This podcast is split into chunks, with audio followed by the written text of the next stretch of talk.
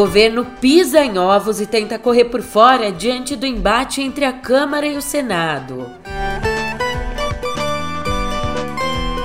E bancos retomam consignado do INSS depois do aumento do teto de juros. Por fim, mas não menos importante, a ebulição política na França e Israel.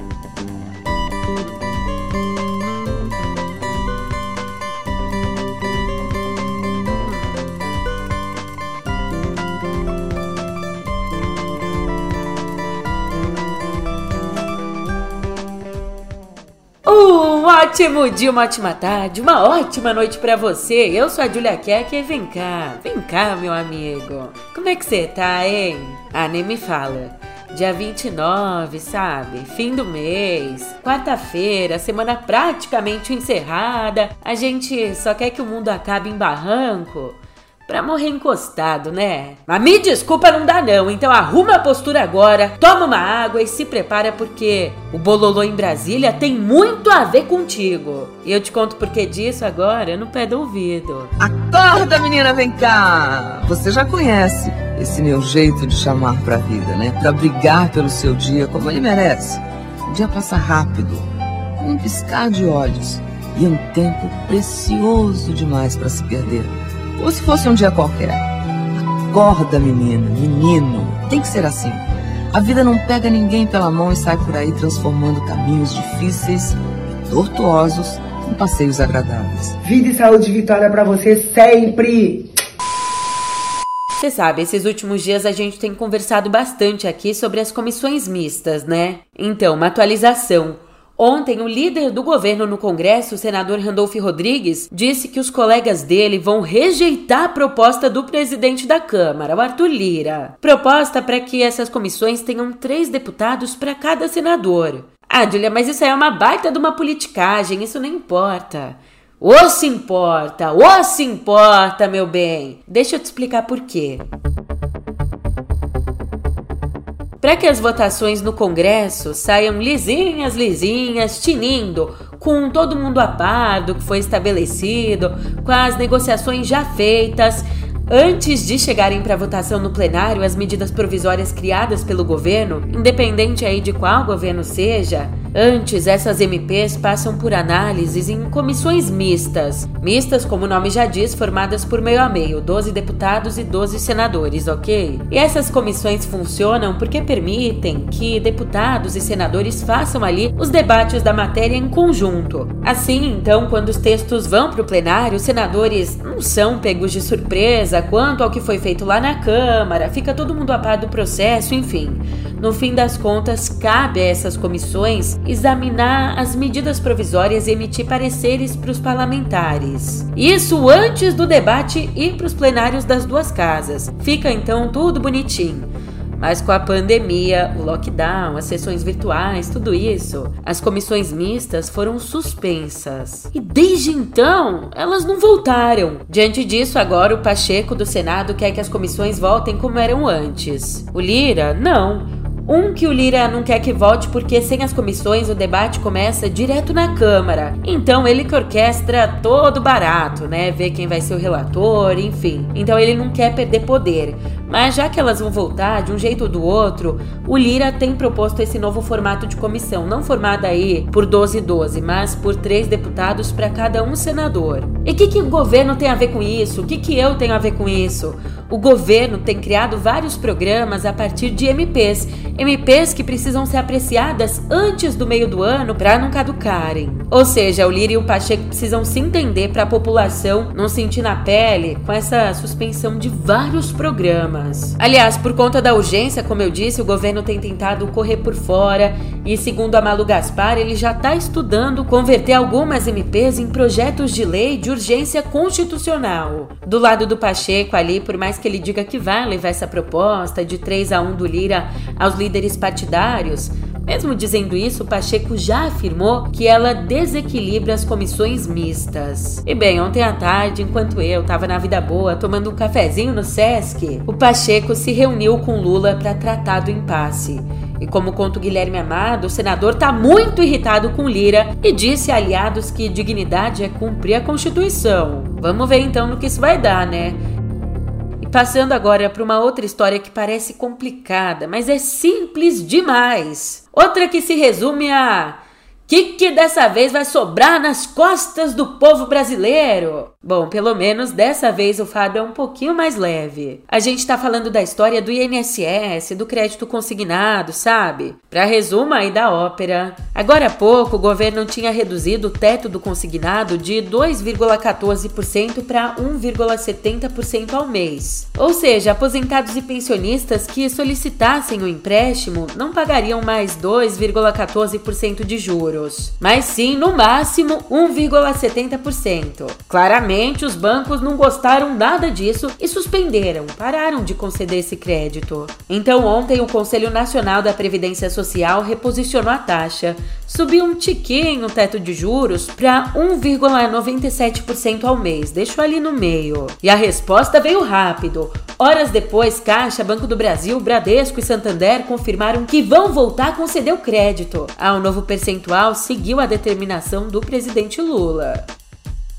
Ainda na área econômica, ontem o ministro da Fazenda, Fernando Haddad, disse que o novo arcabouço fiscal deve ser apresentado ainda essa semana. Nós temos uma reforma do sistema de crédito para fazer, nós temos uma reforma do nosso arcabouço fiscal que vai ser apresentado essa semana para o país e para o Congresso Nacional. Há muitas coisas a serem feitas. Você fica ligado, hein? Hoje ele vai ter uma reunião decisiva sobre isso com o Lula e com o ministro da Casa Civil, Rui Costa. E o objetivo do governo é enviar a proposta ao Congresso junto com a Lei de Diretrizes Orçamentárias de 2024. Outra notícia, hein? O Banco Central divulgou a ata da última reunião do Copom. E essa ata tem recados ao Ministério da Fazenda e ao governo. O documento indica que uma nova regra fiscal sólida e crível pode facilitar a queda da inflação. Escuta só o que o Haddad disse sobre isso. A ata, com mais tempo né, de preparação,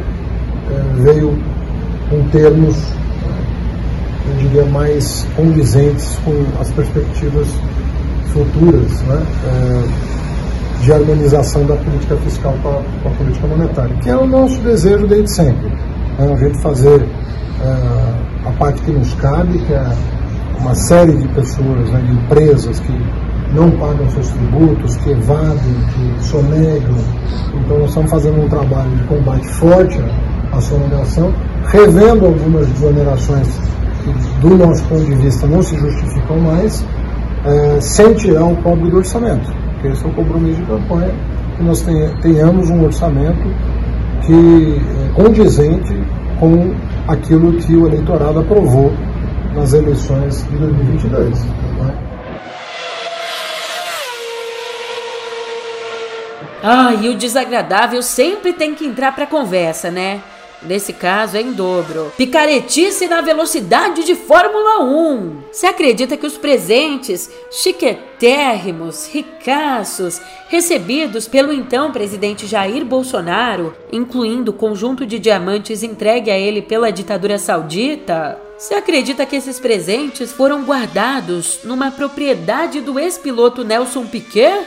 Eu também tô de queixo caidê, meu filho. É, foram guardados numa casa dele em Brasília, no Lago Sul. De acordo com o Estadão, tudo que chegou ao local saiu dos palácios do Planalto e da Alvorada no dia 20 de dezembro pelas garagens privativas dos prédios. E a defesa do Bolsonaro confirmou que ele ficou com o Rolex e com outros itens recebidos em 2019. Também disse que o conjunto foi registrado e incluído no acervo da presidência, conforme a legislação, e disse que os itens estão à disposição para apresentação e depósito se necessário. A Polícia Federal vê aqui indícios de peculato e o Tribunal de Contas da União já foi acionado, tá?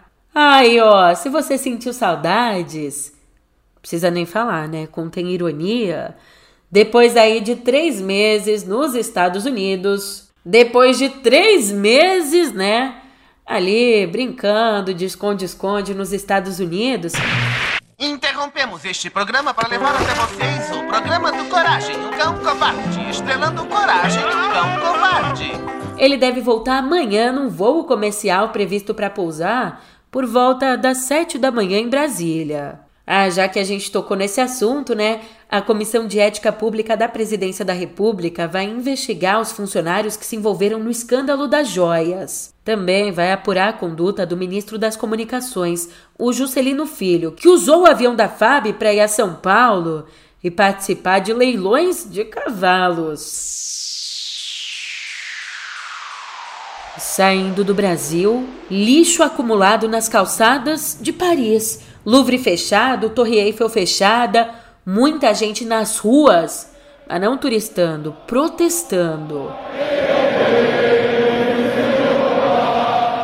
A França enfrentou ontem seu décimo dia de manifestações contra a reforma da Previdência imposta pelo presidente Emmanuel Macron. O governo busca minimizar os protestos, afirmando que, em todo o país, menos de um milhão de pessoas foram às ruas, um número que é questionado pela oposição. Também tenta colocar panos quentes na situação, arriscando retomar o diálogo com os sindicatos.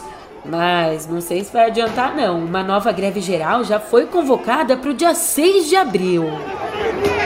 A temperatura também está nas alturas em Israel. Ele foi sim demitido, ele teve a demissão anunciada no domingo. Mesmo assim, o ministro da Defesa, o Yoav Gallant, seguiu dando expediente e participou ontem de uma reunião com os comandantes das Forças Armadas e com o premier Benjamin Netanyahu. Bem no sábado, na véspera de ficar desempregado, o ministro defendeu a suspensão da reforma do judiciário. Reforma que, segundo críticos, mina a democracia no país. Então acabou que a saída dele colocou mais lenha na fogueira, provocou uma onda ainda maior de protestos, fazendo com que Netanyahu recuasse e interrompesse a tramitação da reforma. Ó, a troca de ministros deveria ter acontecido na segunda, mas questiona-se aí se Netanyahu vai ter condições de confirmá-la.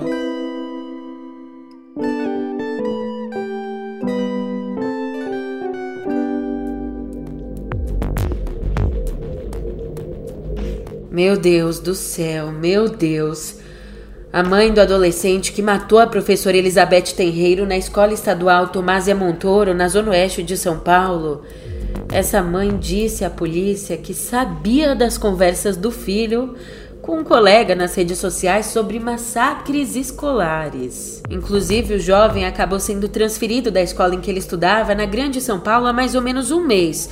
Foi transferido depois de apresentar falas e ações referentes a um possível massacre no interior da escola contra outros alunos. Então, ao saber do teor das mensagens, a mãe disse que tirou o celular dele, excluiu as contas e formatou o aparelho que foi devolvido no dia seguinte. Também, né? Imagino o que se passa na cabeça de uma mãe essa hora. Meu Deus. E quatro dias antes do ataque, o adolescente, esse adolescente de 13 anos, teria agredido um colega porque estava com raiva e precisava extravasar. Como relataram a polícia, os pais do jovem agredido. E mesmo com essa agressão, esses pais foram orientados pela psicóloga do filho a não registrar um boletim de ocorrência, evitando uma tentativa de vingança do colega. É, eu sei que você tá pensando, tem tanta coisa errada, e eu digo e repito, é sistêmico. Tem tanta coisa errada Inclusive, o programa Psicólogos da Educação, que prestava atendimento presencial e virtual em 5.100 escolas da rede estadual de São Paulo, esse programa está suspenso há mais de um mês. E você acredita que depois dessa tragédia a gente teve mais um caso? É. Ontem, um adolescente de 15 anos foi apreendido pela Polícia Militar depois de tentar esfaquear colegas na Escola Municipal Manuel Cícero, na zona sul do Rio. Ele foi contido por alunos e funcionários, ficando ferido com um corte no supercílio ao ser imobilizado. Uma menina chegou a ser atingida pela faca, mas não se feriu. Uma professora teve queda de pressão e foi levada a uma unidade de saúde. Mudando de assunto, uma outra tristeza. Ontem o nosso país alcançou a marca de 700 mil mortos pela Covid desde a primeira morte há três anos. Você tá lembrado desse dia? Nossa, eu lembro como se fosse ontem. Minha mãe me ligando. Você tá vendo o que tá acontecendo, Julia? Eu estava trabalhando quando saiu o anúncio, né, do ministro da Saúde. Relembra aí. Boa noite. Boa noite. A primeira morte provocada pela Covid-19 é de um paciente de São Paulo que não tinha viajado para o exterior. Um homem de 62 anos com diabetes e hipertensão. No hospital em que ele estava, pacientes entubados ainda esperam o resultado do teste do coronavírus. O Ministério da Saúde anuncia a compra de mais kits. E reafirma que não tem como cumprir a recomendação da OMS de testar todos os doentes. O Brasil atinge 8 mil casos suspeitos. Paciente infectado que desrespeitar a recomendação médica pode ser detido. Brasileiros são proibidos de desembarcar de um navio na Argentina. O Paraguai é mais um vizinho a fechar fronteiras para estrangeiros não residentes. O presidente da Câmara, Rodrigo Maia, defende que o Brasil faça o mesmo. Governos estaduais e prefeituras anunciam medidas de emergência. Alunos de medicina vão se formar sem prova final para combater a pandemia na Itália. A OMS recomenda que pacientes com suspeita de coronavírus não usem o ibuprofeno. O IBGE transfere o censo demográfico para 2021. E a polícia recaptura quase a metade dos presos que ontem fugiram de cadeias de São Paulo. O Jornal Nacional está começando. E para você ter uma ideia aí do avanço dos óbitos, a marca de 600 mil mortos foi registrada em outubro de 2021. Aliás, o mês mais letal foi abril daquele ano, quando 100 mil pessoas morreram pelo coronavírus em só 36 dias. Você tem noção? De 2021, outubro de 2021 para cá, a gente registrou 100 mil mortos, o que foi registrado lá no pico em 36 dias. Como obviamente deu para perceber, o número de mortos aumentou sim, mas numa velocidade bem menor. A vacinação em massa ajudou a conter essa mortalidade. Já na área da educação, meu Deus, não tem uma notícia que salva. Ontem, o Ministério da Educação informou que 605 cursos de graduação avaliados em 2021 tinham qualidade insatisfatória. No total, foram avaliados 7.512 cursos, sendo 4.750 de licenciatura, 2.020 de bacharelado e 742 tecnológicos. E ó, 17 cursos de licenciatura foram testados e todos tiveram desempenho abaixo de 50 pontos, numa escala que vai aí de 0 a 100. O resultado, você imagina, ele preocupa, já que ao menos 63% dos estudantes avaliados disseram sim que pretendem exercer o magistério, ou seja, uma formação que já vem defasada, né? Um problema que tá, o buraco tá muito mais embaixo.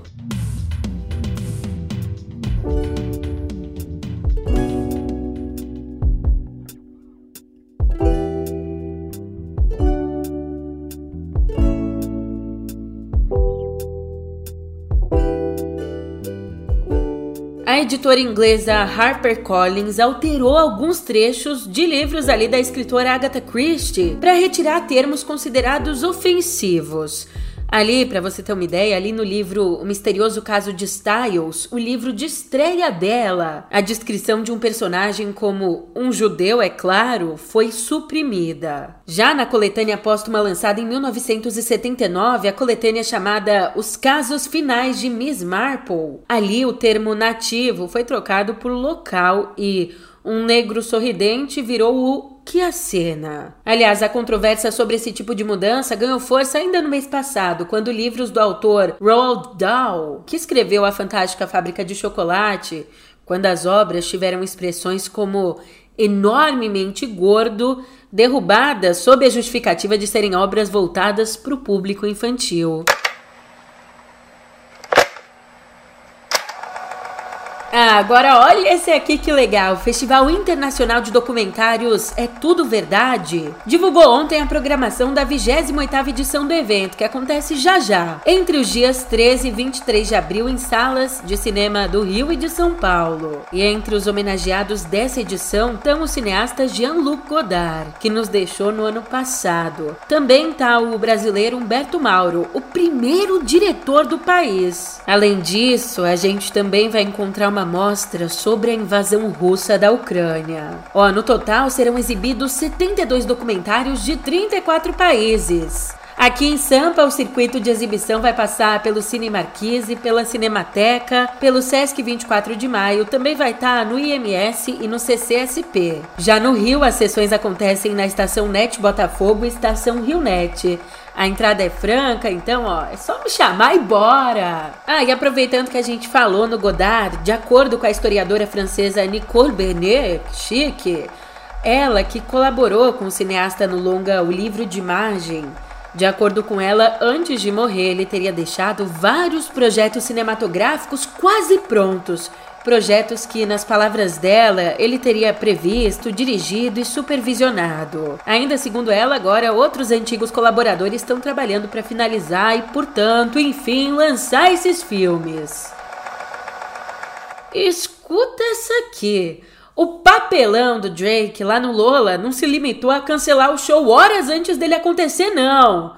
Tem mais. Ele também é caloteiro. Uau! Como disse a coluna do Léo Dias, o Drake ainda não devolveu o cachê de 4 milhões de dólares que recebeu da produção. Que papelão, hein? É que ao contrário aí do que acontece com as atrações brasileiras, as atrações internacionais, os artistas de fora recebem todo o pagamento antes do show. Então a produção do Lola tá igual a Claro aqui de casa. Aguardo uma posição sobre o pagamento. Não, sacanagem.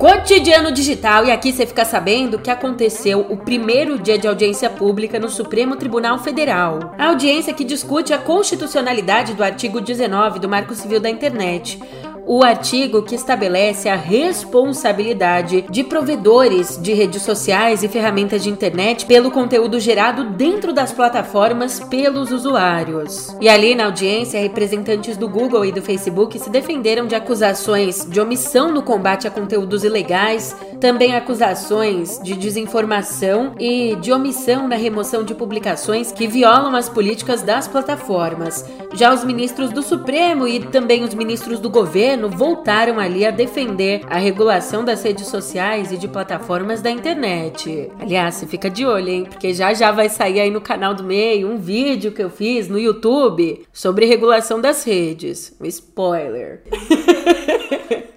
Ela faz a publi dela. Sem culpa, no guilt, freedom. E o CEO do Twitter, o senhor Elon Musk, o senhor Elon Musk, entendeu a piada? Uh!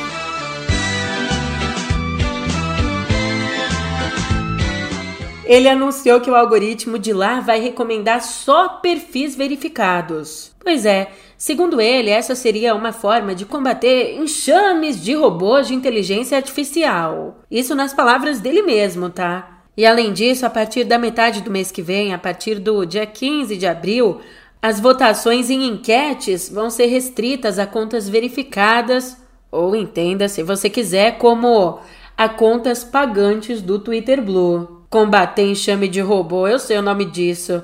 É combater a falência da empresa, empurrando aí um verificado na galera, né, Musk? Virar bilionário assim é fácil. Tô brincando. o lacre, senhor. O lacre. O lacre cis. Mas nós seremos resistência. Falando em resistência, você sabe o que é que resistiu? A decisão da Justiça Federal. Aqui no Brasil, a Justiça Federal manteve a suspensão da venda de iPhones sem carregador na caixa. É, lá em setembro, no ano passado, o Ministério da Justiça já tinha determinado a suspensão dessa venda em todo o país, alegando que a conduta, vender separado, pode incluir irregularidades contra o consumidor, como a venda de produto incompleto.